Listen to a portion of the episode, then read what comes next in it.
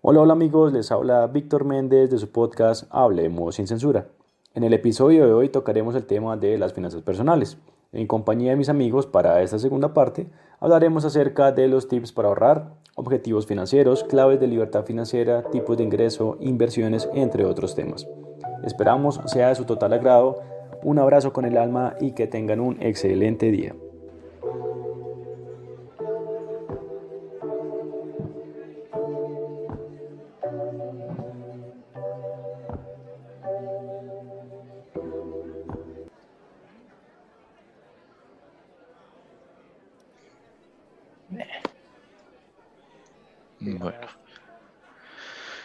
Eh, aquí algunos tips para ahorrar entre pregunta con una pregunta, pues porque pues esto es lo que yo hago, pero pues cada uno puede encontrar algunas otras maneras, algunos motivos.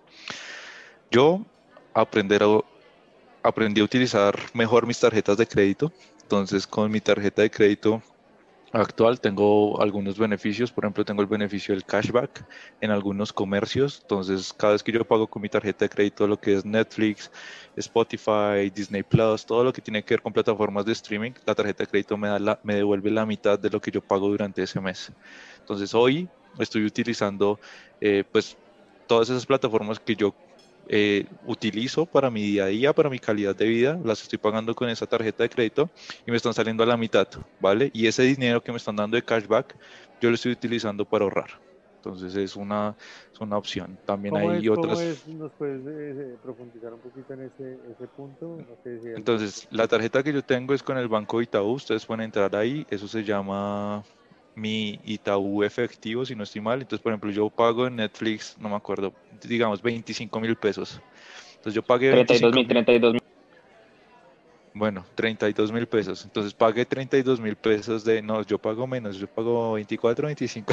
Entonces me queda el presupuesto. Para los 20 hijos, para los 20 hijos, 20 Yo pago 25 mil pesos más o menos de Netflix.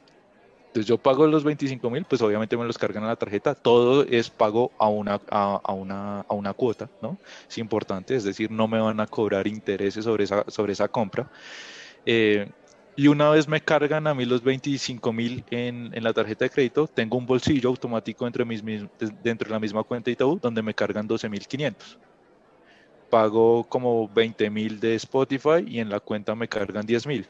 Yo puedo utilizar ese dinero al final de mes para saldar parte de la, de la cuota de la tarjeta de crédito si yo quiero. Pero en mi caso, como yo tengo todo presupuestado, yo lo que estoy es utilizando ese dinero como un ingreso extra y lo estoy guardando dentro de mis ahorros.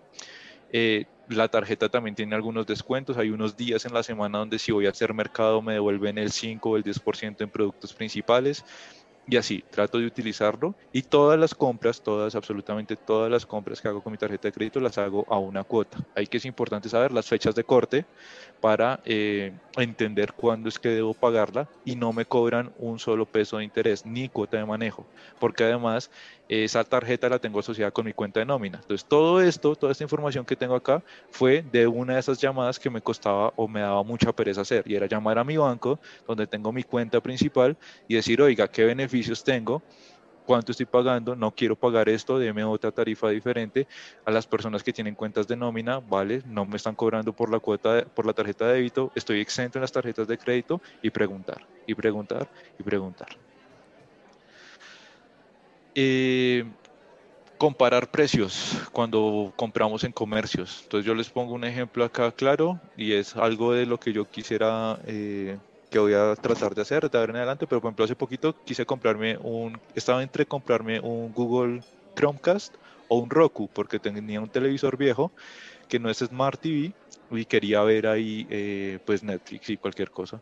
Entonces me puse a averiguar, busqué en el Black Friday aquí en Alcosto y entonces cuánto me cuesta un Roku, porque me interesaban más los Roku, en, en Alcosto me costó en el Black Friday con descuento y todo 250 mil pesos me puse a buscar más por internet y me di cuenta que si lo traía directamente con Amazon de Estados Unidos, en el, día del Black, Friday me salían 100 mil pesos. Y me lo traje. Me traje dos inclusive, di uno de regalo de Navidad. Entonces traje dos Rokus por 200 mil pesos, me salí de un regalo de Navidad, mientras que acá me, me cobraban 250.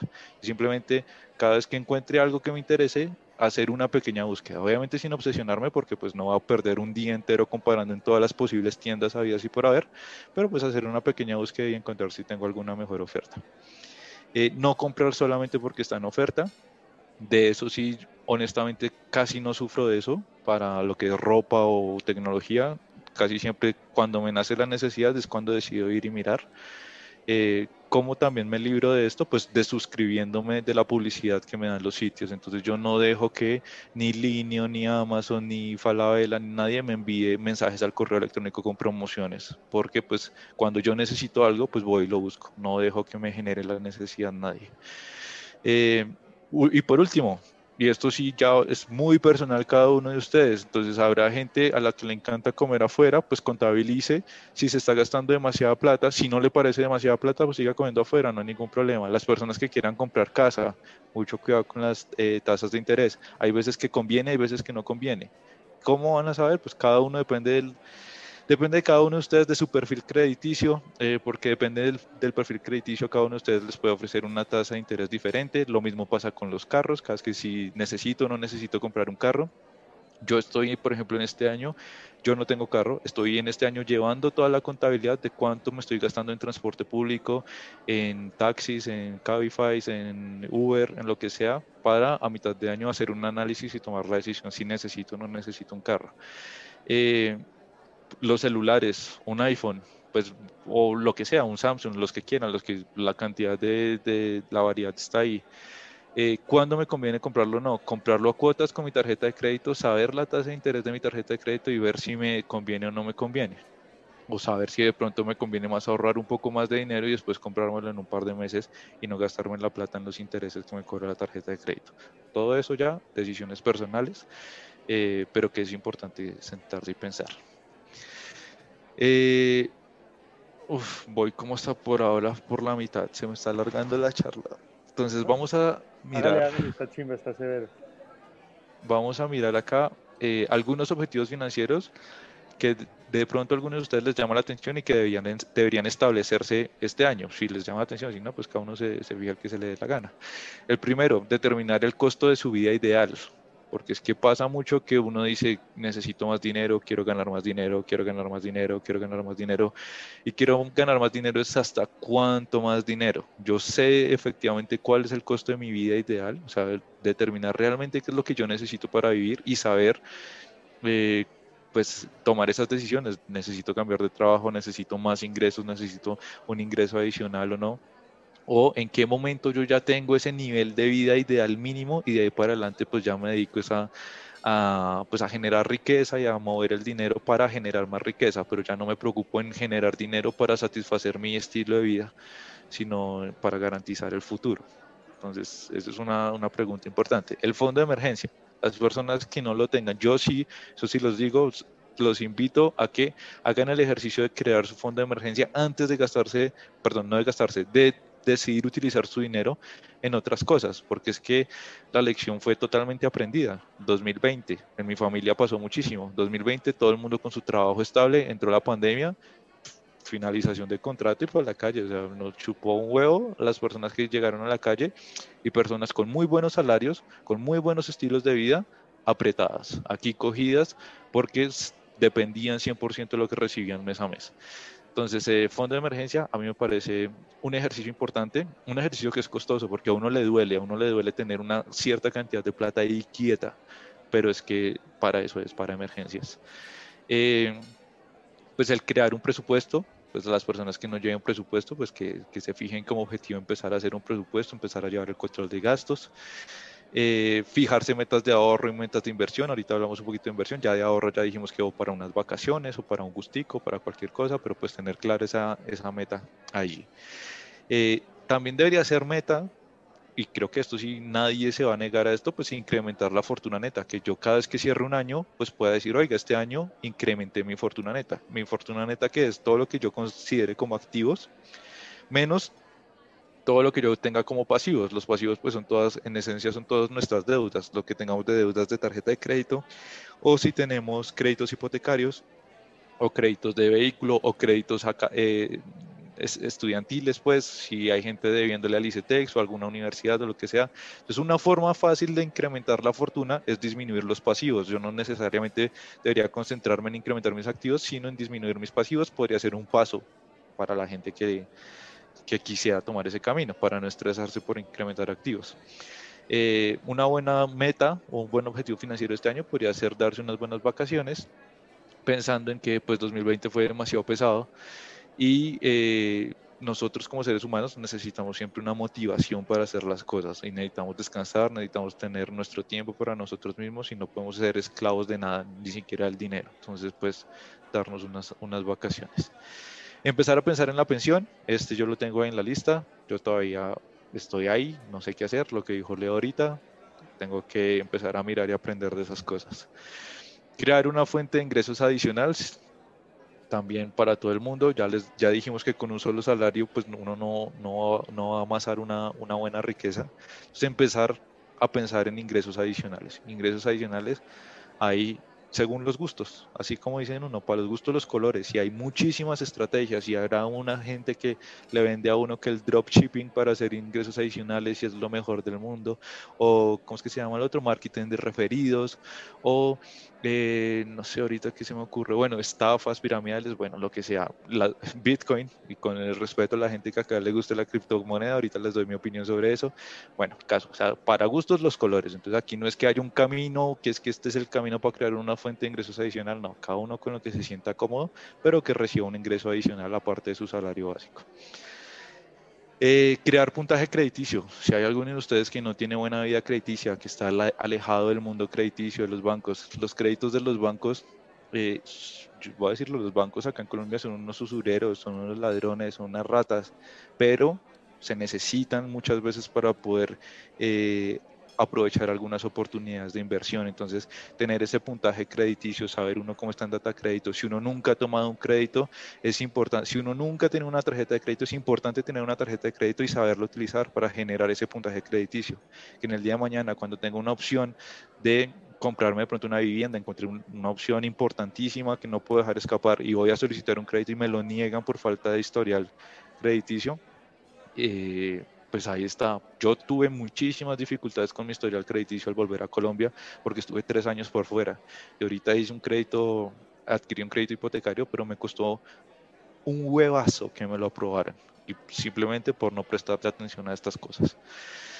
Eh, y entonces aquí es donde después todo el mundo ya viene y habla de la libertad financiera, ¿cierto? Que es ese momento donde yo ya tengo ese control financiero de mi vida lo suficientemente bien hecho, empecé a generar ingresos adicionales, estoy ahorrando, ahorita hablamos de, inversión, perdón que les retrase ahí el tema. Eh, y el tema es que libertad financiera, libertad financiera, libertad financiera, y esa libertad financiera es simplemente poder vivir sin preocuparse por el dinero, así lo resumo yo. Hay gente que dice que es obtener ingresos de forma eh, pasiva, de tal forma que le cubran a uno los gastos mínimos. Bueno, como quieran interpretarlo, sobre libertad financiera habrán 300 mil, 400 mil, 500 mil tutoriales en YouTube con eh, señores, señoras, jóvenes, eh, chicas, chicos hablando de esto. Eh, ¿Qué es, ¿Qué es lo importante seguramente o lo que van a encontrar siempre? Pues que la idea es definir ese plan que nos permita a nosotros dejar de trabajar y aún así seguir generando ingresos. Eso es lo que significa esa libertad, quitarnos el yugo del trabajo. Eh, vemos que podemos, que vamos en buen camino, pues cuando vemos que nuestras deudas somos capaces de irlas acabando, que las vamos eh, eh, matando poquito a poquito, y que llega el momento donde ya no tengo más deudas, pues porque las deudas es una obligación que pues me ata y me quita esa libertad, ¿no? Eh, ¿Cómo más puedo lograr libertad financiera? ¿Cómo sé que voy en el buen camino? Cuando tengo al menos dos fuentes de ingresos. Entonces ya no dependo solamente de mi salario, sino tengo una fuente secundaria y ya aprendo cómo hacer dinero de diferentes formas. Eh, cuando soy consciente y tengo una buena relación con el dinero, que eso también nos pasa muchas veces a nosotros, nosotros a veces o por el desconocimiento o el fastidio o la ansiedad o porque estamos abrumados, decimos, ah, es que eso del dinero, el dinero, el dinero solo trae problemas, estar preocupados por el dinero, eh, los impuestos o bueno, XYZ, yo creo que muchos hemos escuchado gente que dice que no, que eso es mejor no tener dinero, que es simplemente lo mínimo y estar viviendo ahí tranquilo, sin preocuparse, sin estresarse. Eh, pero pues, para poder tener una buena libertad financiera tenemos que tener esa percepción y esa buena relación con el dinero, o sea, estar sanos con, la idea de, que tener dinero no, es malo. Eh, ¿Qué otra cosa? Pues que el dinero no sea un impedimento para lograr lo que uno quiere. Si uno de pronto dice, ah, es que voy a obtener mi libertad financiera y tengo 3, 4, 5, 6 fuentes de ingreso, pero todas demandan tiempo. Son fuentes de ingreso activas, donde necesita, eh, donde uno necesita estar invirtiendo demasiado tiempo, pues no voy a lograr mi libertad financiera porque más dinero va a representar para mí más estrés, entonces eh, no, no, no se está cumpliendo con ese objetivo. ¿Cómo sé que voy para la libertad financiera? Porque puedo vivir por debajo de mis posibilidades, es decir, con los ingresos que genero mes a mes, puedo cubrir mis gastos básicos, mis gastos variables y aún así eh, me alcanza y no voy a estar sufriendo por porque me llegue más. Y el séptimo, que es importantísimo, es tener paciencia. Todo esto es de paciencia, esto no es de la noche a la mañana. Aquí nadie se va a hacer rico de un día para otro, nadie se va a hacer rico de un año para otro, son muy pocos los que lo logran y si uno le está apuntando a ese muy poco que lo logra, pues seguramente va a vivir muy estresado y muy ansioso, porque pues es una meta demasiado difícil, pues es un consejo personal, es mejor ponerse uno eh, metas eh, alcanzables y disfrutar ese camino. Ay, cuéntenme, están muy aburridos, yo todavía tengo ahí algo, algo más que decir, cuéntenme cómo vamos. No, está chimba corto. Diga, está que muy. Creo que Está súper, está súper. Cuéntenme, cuéntenme, alguien iba a preguntar algo, no sé quién iba a preguntar. Eh, yo, yo, le iba, yo le iba también ahí a, a sumarle algo a sus diapositivas o a sus comentarios, me, me han parecido geniales hasta ahora, y es la relación con el dinero. Más allá, más allá de nosotros eh, comenzar a generar como esa estrategia, esa, ese presupuesto, esos objetivos financieros, es también evaluar nosotros qué relación con el dinero tenemos. Porque pueda que el dinero lo veamos como una riqueza, una oportunidad, como energía, ¿sí? de diferentes formas, y eso influye mucho en la forma en que nos llega el dinero a sí mismo. Sí, tal cual, tal cual lo que dice Totico, porque hay mucha gente que, que tiene mala relación con el dinero. Lastimosamente en la vida el dinero le ha representado muchos problemas y eso, eso es un chip difícil de, de cambiar en algunos aspectos. Que vean el dinero como el gasto, como el problema, y no lo vean como oportunidades para crecer, para generar esa riqueza, para generar esos activos, para ese tipo de cosas. Luego también a, a nivel personal, porque muchas veces he tenido, bueno, en, en, el pasado tuve decisiones financieras muy malas, que eso fue de, de, de, tarjetas de crédito que pagaban tarjetas de crédito. Y llegó un punto en el que me enfermé, me enfermé de estrés porque no sabía cómo pagar todo, hasta que ya llegó un punto en el que encontré como ese ángel financiero y pues ahí comencé a pagar y a bajar mucho la deuda. Entonces, sí, la recomendación adicional a todo lo que usted dice, doctor, es, es eso. Revisemos la, relación con el dinero y mejorémosla para que el dinero fluya a favor de nosotros. Muchachos, ¿y qué tal el tema de la crianza? Del, de, de, de, iba a decir algo al respecto. Me pareció importante que David dijo que, pues bueno, a, a, en mis palabras, como que él, él, rompió su paradigma en cuanto a, en cuanto a la crianza de, de lo que venía eh, de su familia y pues pudo lograr hacer una vida financiera mucho más organizada y más próspera. Eso sí me parece importante porque pues uno no, no se debe quedar como con lo que aprendió. De que no, pues eh, gastemos hoy, mañana miramos. Sino pues pensar en el futuro. Y pues ahí que hay varias, varias, varios caminos para, para lograrlo, que es como lo está explicando David. Sí, pues mi tema y mi opinión es, eh, con el tema de la crianza, es un tema también de empatía porque es que si hay algo que me tiene harto las redes sociales es que nos tratan y lo que nos venden es como si todos fuéramos iguales, como si todos estuviéramos en la misma posición socioeconómica eh, y como si todos necesitáramos el mismo tipo de, de, asesoría. Y eso a mí me generaba mucha ansiedad. Yo por eso soy un novato en esto, simplemente es tanta bombardeo de información a mí me generó asco, o sea, literalmente, o sea, yo ya no quería saber de nada y y, pero también entiendo la importancia del tema, por eso también empiezo y voy a mi ritmo encontrando, encontrando las cosas. Entonces el tema de la crianza es que es también entender que tenemos pares o tenemos colegas cuyos desafíos son más grandes tal vez que los de nosotros. Entonces es simplemente apoyar ese camino. Yo por eso acá lo hablo como de forma tan abierta y tan directa y hay temas que para muchos de nosotros lo que estamos leyendo acá nos parece muy obvio y muy elemental, pero habrán otro tipo, otro tipo de personas a los cuales les representa un reto inclusive hacer lo que está sucediendo hoy en día. Y el, el, tip y la clave mía es la paciencia, o sea, cada uno con su propio problema, con su propio desarrollo personal y por más de que la gente le diga a uno que es que hoy, eh, que, es que ayer tocaba invertir en Tesla, que tocaba invertir en GameStop, que hoy toca invertir en Bitcoin, no, pues que se, se lo meta por el culo porque es que yo necesito primero organizar mi vida, de estar tranquilo con lo que yo estoy haciendo y entender el conocimiento de lo que, de lo que yo voy haciendo. Y lo mismo va a pasar eh, con las personas que tienen otras responsabilidades. Yo por lo menos, yo, yo no tengo hijos, entonces yo acá no puedo decir de finanzas y meter a los hijos en medio. Es algo a lo que yo no me he enfrentado y que seguramente habrán algunos de ustedes que nos pueden dar tips y nos pueden decir, vale, esto, esto son cosas después que hay que tener en cuenta y son pasos que cada uno va dando en su, propia, en su propio desarrollo.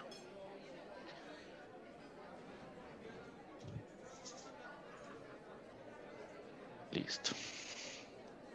Uy, pero Díaz se, se emboló. Esto me pudo pesado, por horario de adultos. Y entonces, bueno, alguien más va a decir censúrese, por favor, censúrese que esto va, Por un token, todo lo que hacen por un token. ¿Qué es esa mierda, weón? bien. Busco donaciones, muchachos. Empezó su segunda fuente de ingresos. ¿o qué, Sí, huevón? no es se, motivó. Eso no es OnlyFans, señor. Hola, Respete. Carlitos. Para se subir el bus más pelado del mundo, Inviértale amigo. al Jimmy, inviértale al Jimmy. Cinco tokens por mostrar los pies ahí. Bueno, hablen, sigan, sigan, sigan. Bueno. Eh, no, yo, yo, yo, yo, Señor. yo tenía, digamos que como complementando eh, lo que ha hecho Coroto, y es que entiendo que para algunos se nos puede ser un poco más familiar el tema de, de, crear nuestro presupuesto, organizarlo, y, Coroto lo decía, no, pues él abrió un Excel y cuadró sus, sus, sus ítems y lo hizo. Eh, yo per- personalmente también tengo el mío y, y si alguien pues necesita eh, también como una, una ayuda ahí con el tema de, de generar un, un Excel muy básico y que puedan tener como un control o empezar a hacer ese, ese control de crear el presupuesto, pues, eh, no, pues nos dicen, ¿no? Yo, yo puedo también ayudar ahí al, al, al que quiera. Perfecto, perfecto. Saludos, Carlitos. Buena, amigo. Bueno, yo voy a tratar de avanzar a ver si ustedes me callan. Cuando ya se cansen, me callan y terminamos sin problema, porque sí creo que ma- dimensioné mal el tiempo. No, o sea, sigue, sigue, dale. Y entonces, eh, simplemente para clarificar tipos de ingreso, ¿cómo es que podemos obtener dinero de forma general? Pues el primero pues, es un salario o las prestaciones. ¿Qué, dónde- qué es, qué es lo que hacemos? Pues sacrificamos o intercambiamos más bien nuestro tiempo por dinero. Entonces es la cantidad de tiempo que nosotros permanecemos ahí, pues va a ser, eso va a reflejar eh, mayor ingreso de dinero normalmente. Eh, otro es por honorarios, pues lo que se trabaja ya es por objetivos o por resultados, como si vendiéramos un servicio, entonces ya no importa cuántas horas nosotros le dediquemos, el, el- el pago o el ingreso que vamos a recibir, pues está dado por ese objetivo, ese resultado que se genere. Eh, ingresos por negocio propio o personas que son comerciantes, entonces eh, eso es diferente porque ya es una dedicación completa a, a meterle al negocio, a la idea del negocio y a diseñar ese intercambio. Ya no se trata de dinero por tiempo, objetivos por resultados, sino se trata de un conjunto mucho más completo de acción donde pues ahí ya después alguno de ustedes nos podría ver una, una charla interesante. ¿Cómo más podría yo generar ingresos? Eh, teniendo dividendos o participaciones en empresas, y eso es eh, a través de, de acciones o a través de participación directa con, pues con alguna de las empresas y recibiendo dividendos por parte de ellos. Eso también sería chévere más adelante tener alguna, alguna sesión donde hablemos de, de eso, si hay alguien que, que sea bien o, o que conozca, que ha tenido experiencia haciendo este tipo de inversiones, pues que nos comparta sus, sus experiencias. Eh, ingresos ocasionales, entonces depende, de pronto tenemos la posibilidad de ofrecer un servicio, pero no lo ofrecemos de forma constante y ocasionalmente vamos y obtenemos ese, ese beneficio adicional. Eh, y tenemos ingreso por rentas de capital. Entonces, cuando hacemos esas inversiones de dinero, tenemos nuestros activos y a nuestros activos les sacamos eh, beneficio. Entonces, la gente que tiene inmuebles y los arrienda, o las personas que, o los temas de regalías, o las personas que se dedican a hacer trading, que lo que hacen es coger su dinero, eh, invertirlo, voy a ponerlo entre comillas, lo que hacen es moverlo y de ahí pues empiezan a sacar unos beneficios del movimiento de ese capital. Existen los ingresos pasivos y los ingresos activos. Uy, perdón. Los ingresos activos pues son todos los que requieren de nuestra total atención, que necesitan que nosotros estemos ahí para que se genere el ingreso. Y los ingresos pasivos pues, pues son, todo, son los otros, los que no necesitan que uno esté ahí al 100%. El ejemplo clásico de un ingreso pasivo pues son los arriendos. Entonces si yo ya tengo mi inmueble, pues yo no tengo que estar todos los días pendiente del inmueble, sino que mes a mes me van a generar a mí los ingresos. Eh, aquí como este, este grafiquito que me pareció interesante. Entonces yo, eh, ¿cómo hago, cómo genero los ingresos pues, que son ganados, los ingresos directos? Pues poniendo el ejemplo del McDonald's, pues si yo tuviera un empleo en McDonald's, si yo trabajara en el McDonald's, pues tengo ese ingreso de salario, ese ingreso eh, que es ese ingreso ganado. ¿Cómo obtengo ingresos por dividendos? Pues si yo tuviera acciones en McDonald's, si es un ingreso pasivo, entonces eh, ya no trabajo directamente con ellos, sino que parte de, sus beneficios o, de su rentabilidad me pertenece por, por tener acciones de McDonald's. E ingresos pasivos, netamente pasivos, si yo tuviera una franquicia de McDonald's, ¿de acuerdo? Son hay algunos ejemplos, pues no son excluyentes, no quiere decir que sea la única forma de que con McDonald's pudiéramos generar ingresos, pero es algún ejemplo que podría clarificar cuándo son eh, activos y cuándo son pasivos. Y ahora sí, llegamos a, este punto del ahorrar versus invertir. Entonces, eh, son términos que para mí me costaron, me costaron y creo que es el momento donde hay algunas situaciones donde me cuesta trabajo determinar o identificar si estoy ahorrando o estoy invirtiendo. Para mí, ¿qué me ayudó a identificar cuándo debería ahorrar y cuándo debería invertir? Bueno, primero invertir es hacer que nuestro dinero, nuestro activo, genere más beneficios. ¿vale? Entonces, que si yo tengo una cantidad de un monto específico, a través del tiempo ese monto específico empiece a crecer porque fue utilizado para apoyar alguna empresa o porque fue utilizado para comercializar algo y eso me generó un beneficio adicional. Mientras que el ahorrar sí significa literalmente guardar el dinero y dejarlo totalmente quieto. Eso lo que hace, y como alguien había escrito en el chat, pues lo que hace es que a lo largo del, del tiempo va perdiendo valor por el tema de la inflación. Lo que aquí en Colombia está muy arraigado, muy ligado con el IPC, pues que es ese, es ese porcentaje que va perdiendo eh, que va perdiendo de valor el dinero a través del tiempo, entonces por eso año a año pues nos suben los salarios, año a año pues suben las cosas que están en la tienda, pues porque el dinero empieza a valer un poco menos. ¿Cuándo debería uno ahorrar? Esto ya lo habíamos mencionado, cuando necesito cosas a corto plazo, porque es que necesito esa inmediatez, necesito tenerlo palpable, porque es que en el corto plazo yo no voy a hacer que mis inversiones generen el beneficio que yo quisiera, al menos de, al menos de forma sencilla.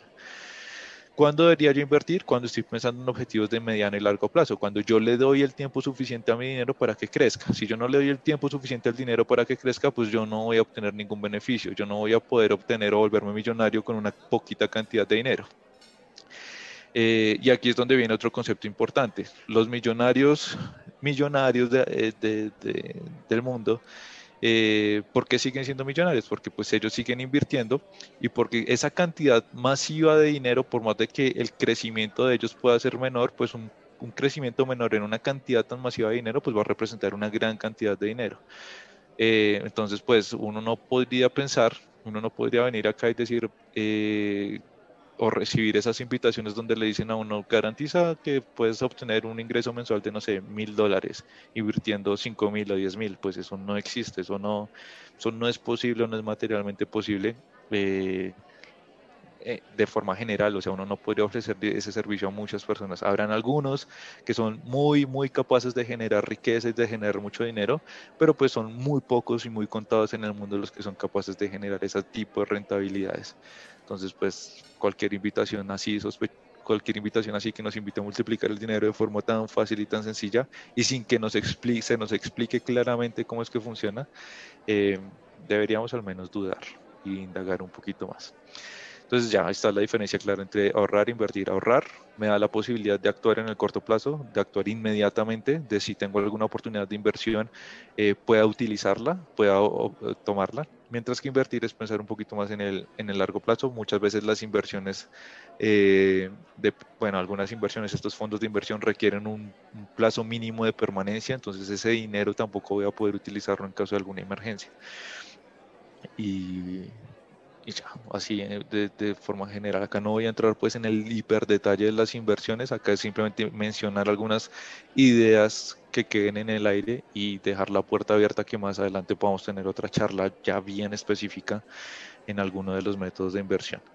Eh, inversiones que hay que tener en cuenta que hay inversiones de riesgo bajo eh, y de riesgo alto. Entonces las inversiones de riesgo bajo son inversiones mucho más seguras, son inversiones donde cada vez que yo eh, ingreso el dinero, yo tengo prácticamente garantizado, depende de la figura, hay algunas figuras donde me garantizan sí o sí que yo voy a obtener una ganancia, pero esos riesgos bajos implican que las ganancias son más poquitas, son, son, eh, son más pequeñas.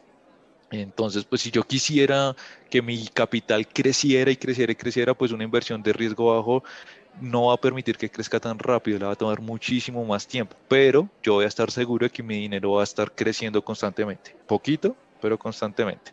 Y así empezamos a crecer en la, en la escala, pues hay riesgos medios, ¿cierto? Donde yo esperaría obtener rentabilidades a plazo medio y lo mismo pasa con los riesgos altos. Los riesgos altos son, son esos, esas inversiones de riesgo alto eh, se ha demostrado que son eh, buenas o que son interesantes cuando yo dejo que el dinero lleve mucho tiempo eh, bajo esa inversión. ¿Por qué? Porque son más volátiles, porque es que esas inversiones de riesgo alto son inversiones donde un día puede que yo tenga mis mi millón de pesos invertido, pero al día siguiente sucede que ese millón se convirtió en 200 mil pesos, pero al día siguiente esos 200 mil pesos se convirtieron en 400 mil. Pero en el largo, largo plazo yo voy a ver que ese millón sí se convirtió de pronto en 10 o en 15 millones, pero después de muchos años, después de que yo lo dejo eh, estando allí. Esto, pues hablando de inversiones, eh, donde nosotros no vayamos a, no, no requieran de nuestra participación activa porque otra cosa diferente pues tiene que ver con con lo que son tradings, eh, que allí yo ya no lo considero una inversión, sino lo considero un trabajo, ¿vale? Yo lo considero que es el trabajo del día a día y está estadísticamente demostrado que los tradings que operan día a día eh, en el largo plazo no generan mejores beneficios que una inversión de estas de poco, de poco ¿qué? De, de poco requerimiento de, de, de, mano de obra, pues de trabajo. O sea, da lo mismo una persona que que, está haciendo trading día a día, que pronto hoy se hizo 20 millones, 30 millones, pero en el largo plazo, si uno mira el largo plazo de, las operaciones de esa persona, hace exactamente en promedio lo mismo dinero que hace alguien invirtiendo bajo un fondo de inversión de riesgo alto. Eh, pues eso es lo que dice, se dice estadísticamente. Evidentemente, en todas medidas estadísticas, pues están los datos atípicos y pues habrá gente que se está tapando de plata, pero vuelvo y repito, son datos atípicos. Eh, inversiones por nivel de riesgo. Y acá vamos a poner un ejemplo, ya casi va a terminar la charla. Esto es simplemente dejarlo enmarcado, ponerles ejemplos de qué significan las inversiones, qué significan los niveles de riesgo y eh, dejarlos picados con el tema que ustedes sigan buscando inversiones por su cuenta, que les parezca más cómodas o no. ¿Qué es una inversión? Eh, del riesgo más bajo posible. Son esas cuentas de ahorros de alto rendimiento o los CDTs también. O sea, acá debía, debía haberle puesto un slash y ponerle CDT al lado. Son esas cuentas de ahorro donde a uno le garantizan un rendimiento fijo. Entonces ustedes van y buscan en internet, buscan eh, cuentas de alto rendimiento en Colombia. No sé, creo que las primeras son de bancos más pequeños, son, no sé, Banca Mía o, Banco eh, Pichincha, bueno, ese tipo de bancos muchas veces ofrecen cuentas de ahorros de alto rendimiento. ¿Qué significa una, una cuenta de ahorros de alto rendimiento? Que yo voy y deposito mi dinero allí, yo casi siempre lo puedo tener a la mano y mes a mes, de acuerdo al total de, al monto que yo tenga ahí en la cuenta, pues se me va a generar un beneficio. Actualmente creo que el de los mejores bancos en Colombia ofrece un rendimiento del 3% anual. ¿Qué significa 3% anual? Significa que si yo eh, dejo durante todo el año un millón de pesos allí, pues me van a dar a mí, eh, a ver, 30 mil pesos. ¿De acuerdo? Sí, estoy bien. 10% son 100 mil, me van a dar 30 mil pesos al final del año por dejar el millón totalmente quieto durante todo el año. Esos 30 mil pesos yo como los voy a ver reflejado, la mayoría de las veces lo voy a ver reflejado por una cantidad eh, mensual. Entonces, mes a mes, esos 30 mil ya no, pues yo no, al final del año no me van a dar los 30 mil, sino al, al, cierre de cada uno de los meses, eh, esa tasa anual del 3% se convierte en una tasa nominal, es decir, se vuelve una tasa mensual, que eso es equivalente a, no sé, al 0,10 y algo por ciento, y de eso me va generando mes a mes los beneficios en la cuenta. ¿Por qué es de riesgo bajo? Porque es que sí o sí, todos los años o siempre me va a generar ese 3%. Es un pacto que uno tiene con el banco. Nunca voy a perder, esa plata no se me va a desaparecer del banco. Eh, pero ¿qué es lo que pasa? Pues que frente a la inflación, por ejemplo, el año pasado la inflación en Colombia fue del 1.5%, si ese beneficio que me genera a mí esa cuenta de ahorro de alto rendimiento está por debajo de la inflación del país, pues yo no estoy generando riqueza, estoy es previniendo que mi dinero pierda valor en el tiempo. Si ese concepto ahí no queda claro, porfa, eh, alguien que me interrumpa. Si hay alguien que no entiende esa relación de, la inflación y de la forma como crece el dinero anual, porque es que esa es la clave de la inversión, esa es la clave de saber por qué debo invertir. el, eh, hecho, el hecho de que, por ejemplo, lo que recién pasó en Estados Unidos, que la tasa de interés ya llega a cero o, que de, de algún momento termina la gente perdiendo al tener sus cuentas en un banco. Eh, eh, eso es lo que, lo que, como lo que usted indica, ¿no? Que al menos la inversión procurara mantener el valor de ese activo y no, y, digamos, hacerle cierto, cierta oposición a, esa natural depreciación que trae todo, Sí, más o menos va por ahí. Yo ahorita no voy a entrar en el, en el detalle de, de, hablar sobre las crisis que han sucedido en Estados Unidos, primero porque tengo muy poco conocimiento sobre el tema, podría estarme equivocando, pero sí va por ese lado, o sea, va por el simple hecho de que hoy una bolsa de leche costaba, no sé, 3 mil pesos y el otro año la tienda me la cobran a 3 mil 200. Entonces, si yo tenía 3 mil pesos en la cuenta de ahorros al principio de año, que me alcanzaba para una bolsa de leche, al principio del próximo año. Si yo no lo hubiera invertido, ya no me alcanza para la bolsa de leche porque me quedan faltando 200 pesos. Pero si lo dejo en estas tipo de cuentas de ahorro y garantizo que el porcentaje de, rendimiento que me da ahí es superior al del IPC, pues el otro año seguramente va a tener, no sé, 3.250 pesos y sigo siendo capaz de comprarme una bolsa de leche y me sobran 50 pesos.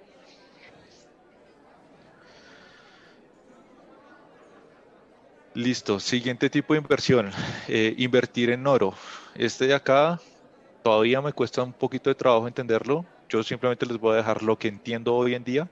Lo que pasa con el oro, a diferencia de las divisas, es que se, no se deprecia de la misma forma, ¿cierto? La forma como pierde valor o como gana valor el oro, pues es diferente.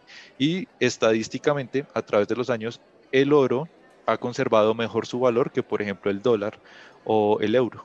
¿De acuerdo? Entonces, las personas que deciden invertir en oro lo que hacen es proteger de nuevo esa plata contra la inflación, garantizar que a través del tiempo eh, lo que yo soy capaz de comprar hoy con un millón dentro de 10 años puedas, pueda seguirlo comprando con lo que valga en ese momento eh, esos productos.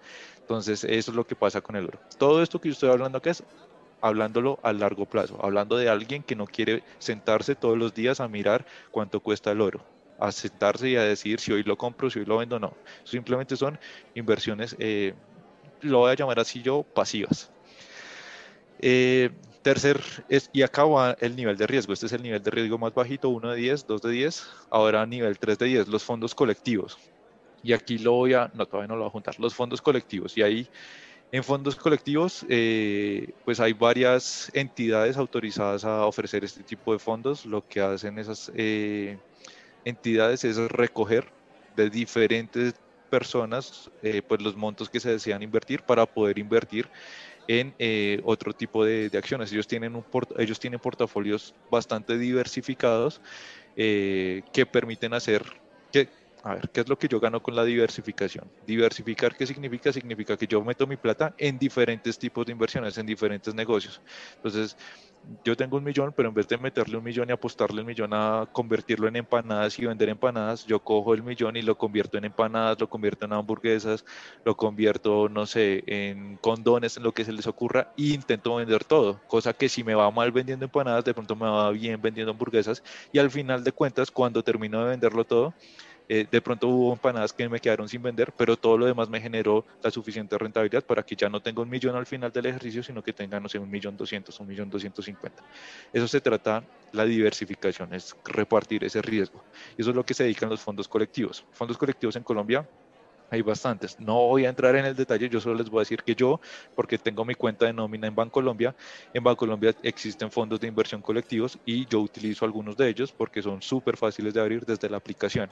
Entonces yo abro, hay unos fondos que son que se llaman a la vista, es decir, que yo puedo sacar la plata del fondo en el momento en el que yo quiera, bueno, en el momento en el que yo quiera, dentro de los horarios de oficina, sin que me cobre ninguna penalización y el dinero empieza a rendir ahí. Los fondos colectivos en los que yo participo hoy, para, ojo, porque es que ahí se me están mezclando las cosas, porque es que yo los estoy utilizando para mis ahorros, por contradictorio que suene. ¿Por qué lo estoy utilizando para mis ahorros? Por esa característica de que los puedo utilizar en el momento en el que yo quiera. Estoy corriendo el riesgo. Eh, bueno, no lo estoy utilizando para mi ahorro de emergencia, sino para mis otros ahorros, para mi ahorro de viajes o para mi ahorro de, eh, bueno, de, mis gustos. Eh, ¿Cuál es el, riesgo que yo corro con los fondos colectivos? Que ahí no existe una tasa pactada. O sea, el fondo colectivo cuando uno lo, cuando uno lo abre le dice, el histórico de este, de este fondo es que se comportó o el, el beneficio que generó fue el 4.5% efectivo anual, por ejemplo, o el 5% o el 6%. Entonces yo digo, vale, eso es más que la inflación, me, me siento cómodo, me interesa. Pero ese 6% que ellos ponen ahí en la página es simplemente un promedio. Si el fondo cae, si hubo una mala gestión y se perdió parte de ese dinero, yo tengo que asumir esa pérdida. Si retiro la plata del fondo. O por el contrario, si hubo una bonanza, si ese año fue mucho mejor y el fondo no le fue el rendimiento no fue el 4%, sino fue el 8%, pues ese beneficio también lo recibo yo. Entonces, por eso es que empieza a incrementar el nivel de riesgo, porque aquí existe el riesgo de perder el dinero, lo que pasa es que todavía es muy poquito. Históricamente, esos fondos de inversión de riesgo bajo o de riesgo medio han sido muy pocas las veces donde la gente ha perdido el dinero. Yo no sé si ustedes lo notaron, pero el año pasado apenas empezó la pandemia, eh, en muchos medios colombianos sucedió que varios de los fondos de los bancos principales de Bancolombia y de Vivienda empezaron a caer. Entonces la gente empezó a ver en su cuenta que empezó a perder dinero. Y la gente al ver que empezó a perder dinero y como los medios decían que entramos en una crisis económica por, el, por culpa del COVID, la bolsa de Estados Unidos cayó, eh, la economía iba de para abajo, muchas personas retiraron su dinero cuando el, en, la, en la aplicación les marcaba que iba en pérdidas. Entonces retirar el dinero cuando la aplicación me marque pérdidas es que yo asuma la pérdida de ese dinero. Las personas que no retiraron el dinero, entonces que inicialmente tenían un millón, entró el COVID y vieron su estado de cuenta y veían que tenían 700 mil pesos y dijeron, vale, esto es momentáneo, hay que esperar, hay que esperar porque hay que tener paciencia porque estamos haciendo una inversión. Ya para eh, junio, julio, ese millón original, que después era 700 mil, esos 700 mil después ya valían millón 200 porque hubo una recuperación fuerte del mercado. Eh, por poner cifras así aleatorias, no es que hayan sido esas rentabilidades así tan, tan asombrosas, pero pues, por poner cifras de qué es lo que puede pasar con estos fondos colectivos y cuál es el riesgo allí. Es un riesgo también de, no conocer que uno puede empezar a, asumir algunas pérdidas. Eh, existen otros que son los fondos indexados. Sobre esto Augusto nos comentó algo en la reunión pasada. Creo que esto es a lo que Augusto le tenía el ojo puesto. Estos fondos indexados son unos, eh, no me atrevería a caracterizarlos al 100% porque puede que me esté equivocando, pero es como un conjunto, un paquete donde eh, se tienen ciertos sectores de la economía, eh, todos agrupados. Entonces ese, ese índice, el SP 500, ¿sí? el SP 500, es el índice donde están agrupadas las 500 empresas más grandes de Estados Unidos. Entonces, yo quisiera invertir en ese índice, lo que hace es que yo meto mi plata y mi plata es repartida en inversiones de las 500 eh, empresas más grandes de Estados Unidos. Entonces, si son las 500 empresas más grandes de Estados Unidos, pues yo esperaría que eh, en el largo plazo le estoy, le estoy apostando a la economía estadounidense, apostándole a que va a crecer. Y ese, ese índice se ha comportado en promedio, ojo, muy bien a lo largo de los últimos años, pero en momentos de crisis genera mucho pánico. Ese, ese índice cae muy fácilmente en momentos de crisis y eso genera muchos riesgos para las personas. Por eso empieza a generar más nivel de riesgo acá y lo pinto como naranjita. ¿Qué más puedo hacer? ¿Qué tipo de inversiones? Comercializar empezar a utilizar mi dinero extra para eh, o hacer un negocio o simplemente comercializar. La gente que le, que le llamó la atención el dropshipping o simplemente acá eh, montar una tienda, montar una papelería, montar una panadería, lo que sea. ¿Por qué el riesgo es más alto? Pues porque tengo que hacer inversiones más grandes y depende del mercado, que yo sepa manejar el mercado, que tenga conocimiento del mercado. ¿Qué más puedo hacer? Comprar acciones, ¿cierto? Entonces, comprar acciones es, es, es un nivel de riesgo más alto porque se necesita o se considera que se necesita un nivel de conocimiento eh, un poquito más avanzado para saber efectivamente en qué momento es bueno comprar algunas acciones de algunas empresas, en qué momento no, en qué momento venderlas. Eh, y es, es jugar al mercado americano, bueno, al mercado en general, a la bolsa en general. Eh, y aquí es algo particular porque se, se, se, considera que se necesita un conocimiento particular pero al mismo tiempo hay ejercicios o hay estudios donde alguna vez colocaron a un grupo de monos con unos dardos, con unos dardos o con unos, eh, pues como decir algo, como con unas piquis, a que escogieran en qué acciones iban a invertir, o sea, de forma totalmente aleatoria y el desarrollo de ese portafolio, o el portafolio es ese conjunto de decisiones que yo tomo de inversión, ¿no? Sea, si yo decido invertir en Tesla, decido invertir en Apple y decidí invertir en una panadería en el barrio de mi casa, ese es mi portafolio, son en donde tengo yo mi plata. Entonces, escogieron un grupo de, de, de, micos, de monos, a, a, configurar un portafolio y lo rastrearon durante un año frente a un portafolio eh, profesional y dieron los mismos resultados. Esos son números estadísticos que están ahí sobre la mesa eh, del por qué eh, en la bolsa considero yo que debe haber un, conocimiento específico y un nivel de riesgo eh, y, el, y, el, nivel de riesgo es alto, porque a pesar de que yo tenga conocimiento, también la aleatoriedad podría dar resultados iguales o mejores. O sea, yo podría haber estudiado toda mi vida en la bolsa y comparar mis resultados frente al de unos monos y los monos batirme simplemente por el azar. Riesgos mucho más altos eh, y para mí, metido acá, las criptomonedas. Primero, porque se comportan un poquito diferente a cómo se comporta el mercado, porque la gente todavía no entiende muy bien cómo se comportan las criptomonedas y porque hoy en día, y eso ya es opinión personal, estamos en un momento donde en la bolsa, en las inversiones, hay mucha gente especulativa, eh, hay un dicho entre la gente que sabe de finanzas que yo lo vine a entender hace muy poco y decía, cuando la gente del común está hablando de la bolsa, está invirtiendo en la bolsa y que no ha estudiado nada de la bolsa, es porque la bolsa está en un momento muy especulativo, es un momento en el que estamos muy cercanos a una crisis y se puede perder mucho dinero. Entonces, los grandes inversores hoy, por ejemplo, lo que ha pasado con Tesla, lo que está pasando con el Bitcoin, lo que está pasando en muchas cosas, hay muchos inversores que están tomando eh, posiciones mucho más conservadoras, esperando a que haya un crash en la bolsa, es lo que se dice por ahí en los medios, y tomar oportunidades de ese crash. Eh, eso de que venga Elon Musk y ponga un tweet y el precio del Bitcoin suba, baje, haga de un lado para el otro, es un juego demasiado, demasiado peligroso para las personas que no conocen cómo funciona el mercado, para los que no conocemos cómo funciona el mercado. Entonces, por eso el nivel de riesgo hoy de las criptomonedas está considerado, esto que tengo acá yo no lo clasifiqué, pues es parte de lo que he leído y he, buscado documentación de, de, analistas. Es un nivel 9 de 10, es literalmente entrar y apostar, apostar a perder. Pero lo que pasa es que uno pierde mucho más dinero. Porque eh, apostarle a las criptos para algunos analistas es lo mismo que jugar hoy un baloto, que jugar la lotería. Entonces lo que pasa es que jugar la lotería y jugar el baloto es mucho menos costoso que jugar con las criptomonedas.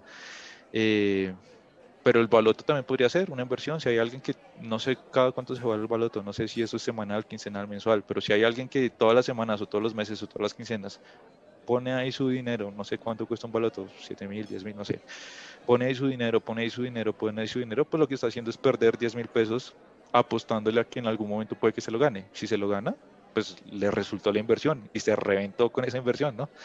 Pero pues ahí está, o sea, es un, juego donde, donde entra uno a perder.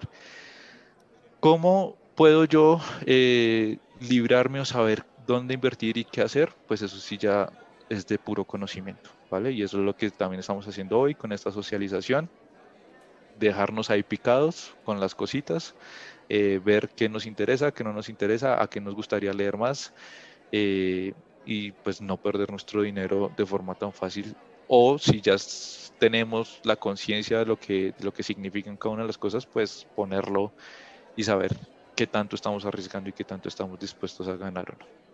Entonces, ¿cómo nos volvemos millonarios? Pues ni puta idea, porque pues yo no soy millonario, ¿cierto? Si yo supiera cómo volverse millonario, pues sería millonario hoy. Eh, y eh, muchas historias de las personas que son millonarias hoy son muy diferentes, no existe un único camino. Entonces, si uno va y mira los 10, las 10 personas más ricas del mundo, se volvieron millonarios de formas muy diferentes. Entonces, eh, esta reflexión es sobre todo para mí también, para bajarme la ansiedad cuando veo tanta publicidad y tanta información en redes sociales. ¿Qué es lo que yo me repito?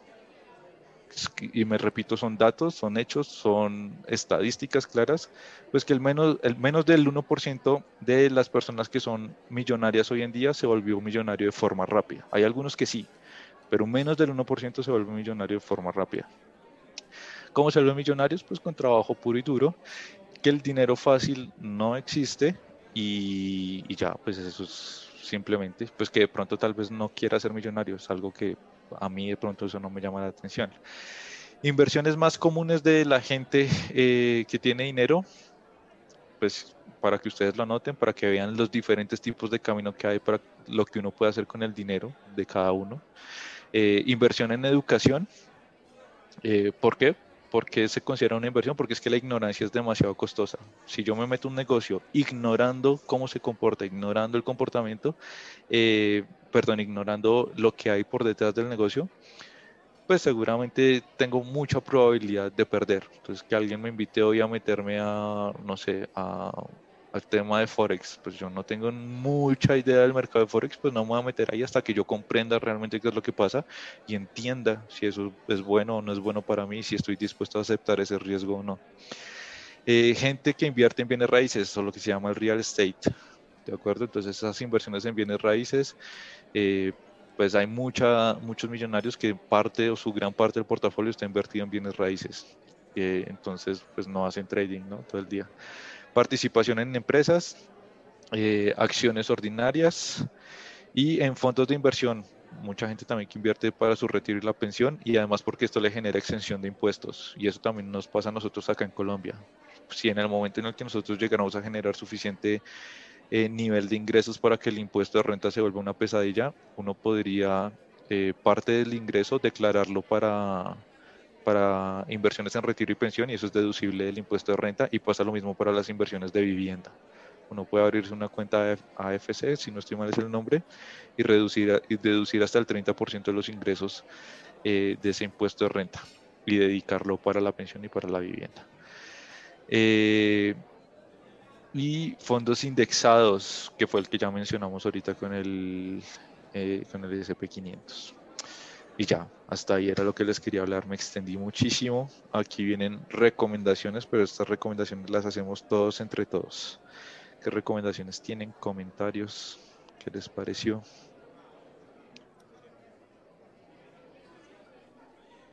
Bueno, a mí me pareció severo, me pareció, me pareció bacano. Eh, agradecerle, compa, porque toda esa información, digamos que me parece que en la estructura y en la manera en que usted lo plantea, se le pone un espejo, pues a mí personalmente me pone un espejo que, es, que me llama la atención porque uno cree que uno se conoce, ¿no?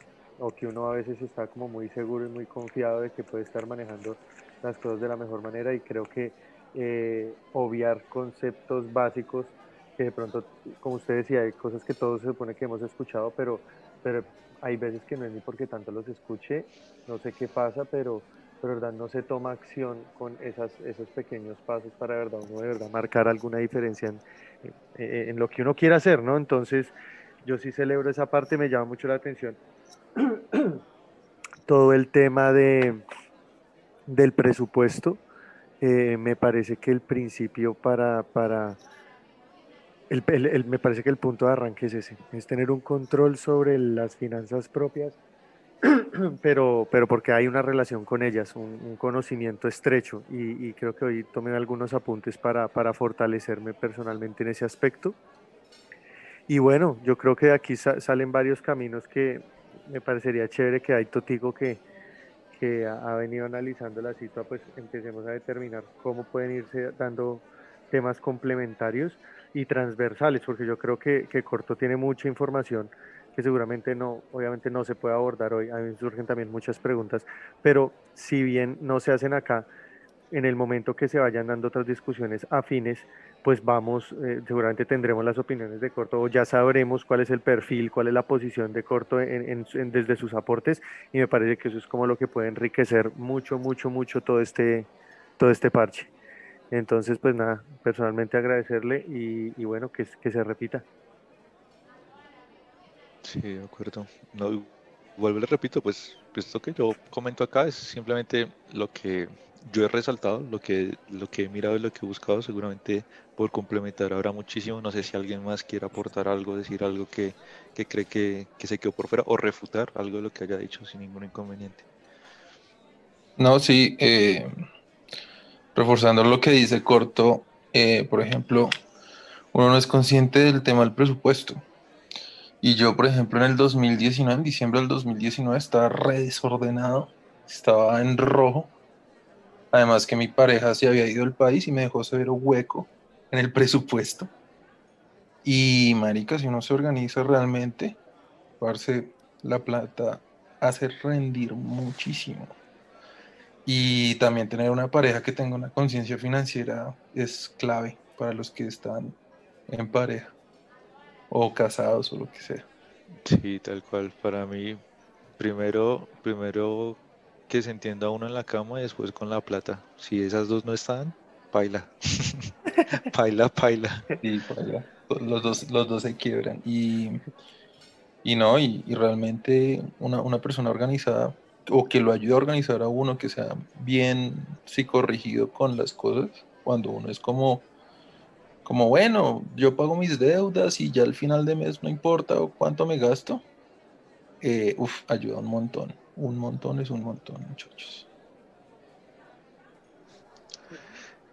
Y ahí repito, la idea es igual, igual es un proceso de paciencia, eso no es de que ya el próximo mes ya me organice financieramente y va a suceder, no, eso es de pura, pura paciencia y, y, de no mortificarse uno, porque esa también me pasó. O sea, apenas yo dije, listo, vamos a empezar a, ahorrar y a lo que es.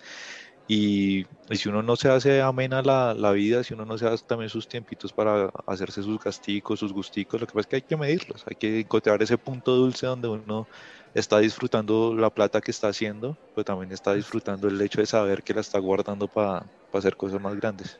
Corto, corto, me surge una pregunta eh, interesante, creo, y es, frente a, digamos, usted que tiene la oportunidad de vivir en, en, Europa y todo este asunto, como algunos de los que están acá, yo no, yo pues, pues afortunado, desafortunadamente no, no, he salido del país, pero, pero, ¿qué realidades, y ahorita al volver usted, que usted dice, parce, o sea, eh, o sea, yo sé que entiende la pregunta, ¿sí? ¿Qué realidades a nivel financiero y personal, de, digamos, de todo este contexto de charla que nos dio?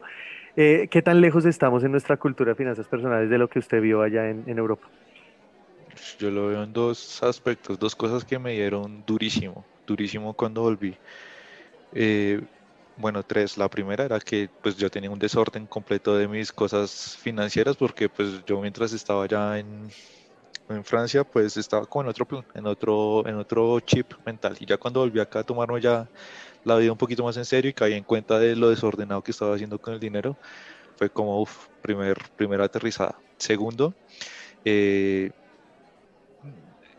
no, no quiero sonar pesimista, no quiero sonarme quejambroso, pero acá para nosotros, eh, bueno, en Europa yo, pues por cosas de la vida, pues averiguaba cuánto costaba una casa, cuánto costaba un apartamento, allá el estilo de vida también es muy costoso, pagar arriendo es carísimo, eh, pero cuando vine acá el primer enfrentazo duro, duro fue que acá es mucho más difícil eh, adquirir vivienda propia porque el sistema no se lo permite a uno de forma tan fácil. O sea, yo vine acá con la idea de, de vale, voy a tratar de, de comprar eh, vivienda. Pero las tasas de interés acá son absurdísimas. O sea, las tasas de interés acá de los bancos son una grosería y ese fue el primer paso durísimo y fue parte de este proceso de organizar mis finanzas. O sea, yo llegué acá y las tasas de interés y quería matarme. Yo decía, ¿qué es esta mierda? Pero al mismo tiempo, después de este proceso del presupuesto y de todo, dije, vale, pues estoy acá, yo juego con lo que tengo, juego con, con, con mis recursos y con todo. Entonces, eh, pues simplemente fue organizarme y decirme, pues sí, pues las tasas de interés que sí son putamente elevadas y aún así, pues voy a jugar a este juego y voy a jugar mis mejores cartas y tengo ahí una planeación para eh, tratar de pagar mi crédito de forma anticipada, de no comerme tantos intereses, jugarle, jugarle a, las cosas. Pero si lo vemos así, eso, ese es un punto grande. Frente a la educación financiera, no hay mucha diferencia. Lo que pasa es que los, al menos mi percepción, en Europa pues existen tantos beneficios. Eh, existen tantos beneficios eh, tributarios en algunos aspectos, eh, seguros del desempleo, o como que ellos no sienten el riesgo de, que algún día se van a quedar en la calle, eh, como si de pronto puede ser muy latente acá para nosotros. Ellos tienen allá como esa cobertura, entonces hay mucha gente que realmente no, no sabe manejar bien sus finanzas allá. O sea, también era típico ver gente viviendo del mes a mes, pero pues si se quedaba sin trabajo, pues allá tienen un seguro para el desempleo, ¿sí? Entonces no se van a quedar sin comer. Eh, entonces eh, lo veo así, lo veo así. El, tema de la desinformación es por todo lado, pero eh, las condiciones en cada país evidentemente son diferentes.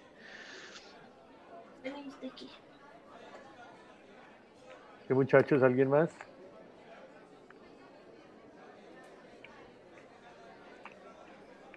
No, yo, no pues solamente agradecimiento de mi parte nomás. Sí, yo, yo digo que muchas, muchas gracias. Estuvo súper completo realmente y, más que acertado, porque más allá de que sean percepciones personales o lo que sea, definitivamente es, la realidad. O comencemos por saber qué tenemos, saber a qué esperar, a qué aspiramos y cómo vamos a, a lograrlo. Lo de los niveles de riesgo está súper claro en el sentido en que muchas veces, o por lo menos lo digo desde mi punto de vista, a mí me gusta la adrenalina, ¿sí? Entonces, entre más riesgoso sea, como que más le meto y claramente eso ha sido para muchas embarradas en, en mi vida. Eso incluye el dinero, el amor, todo. Pero bueno, estamos hablando del, del dinero. Y, y, hasta ahora estoy comenzando a aprender cómo hacer más mesurado o incluso a diversificar la inversión, que es lo más importante. Es decir, tener una inversión de bajo, una de medio, un poquitico de alto, porque al final uno nunca sabe si le va a pegar al, al papayazo o no. Y ahí es bueno tener un 5% de inversión de altísimo riesgo, que como les mencionaba, uno asume que esa plata se perdió siempre y cuando no afecte la economía eh, diaria, ¿no? Entonces, lo, que les comentaba al momento de hacer la cooperativa acá grupal y todo eso, era justamente eso, que la gran mayoría de la inversión fuera en un, en un fondo colectivo o en un fondo de inversión que de alguna u otra forma tuviera un riesgo moderado y que tuviera un crecimiento estable, pero que no comprometía nuestra plata y que destináramos un 10, un 15, ¿sí? A inversión de riesgo en bolsa o bueno, con alguien que nos, que nos pudiera aconsejar. Eh, y simplemente pues muchas gracias David por, por los consejos, a mí me parecieron muy, muy increíbles. De acuerdo, y por complementar un poquito lo que se Augusto, eso va, va, va en la sangre qué tan arriesgado no es uno con, con, su dinero y no hay estrategia mala. O sea, hay gente que le gusta el, el riesgo alto y, y, es consciente, o sea, es consciente de que, vale, va a haber momentos donde va a sentir que, que hay pérdidas grandes, pero, pero con constancia y sobre todo con conocimiento, con bastante conocimientos, eh, sabe uno que, que la va a sacar adelante sí o sí. Yo ahí me atrevo a compararlo con, con los emprendimientos. Bueno, ese, ese es un perfil de, de alto riesgo y, y, pues uno se da cuenta pues que hay emprendimientos que salen adelante, o sea, imposible no es. Lo que que cada uno tiene que sentirse tranquilo con lo que hace, o sea, cada uno tiene que estar jugando como, como en, su, en su cancha. Si hay gente que le gusta ir más despacio, pues que vaya más despacio sin ningún problema. De acuerdo.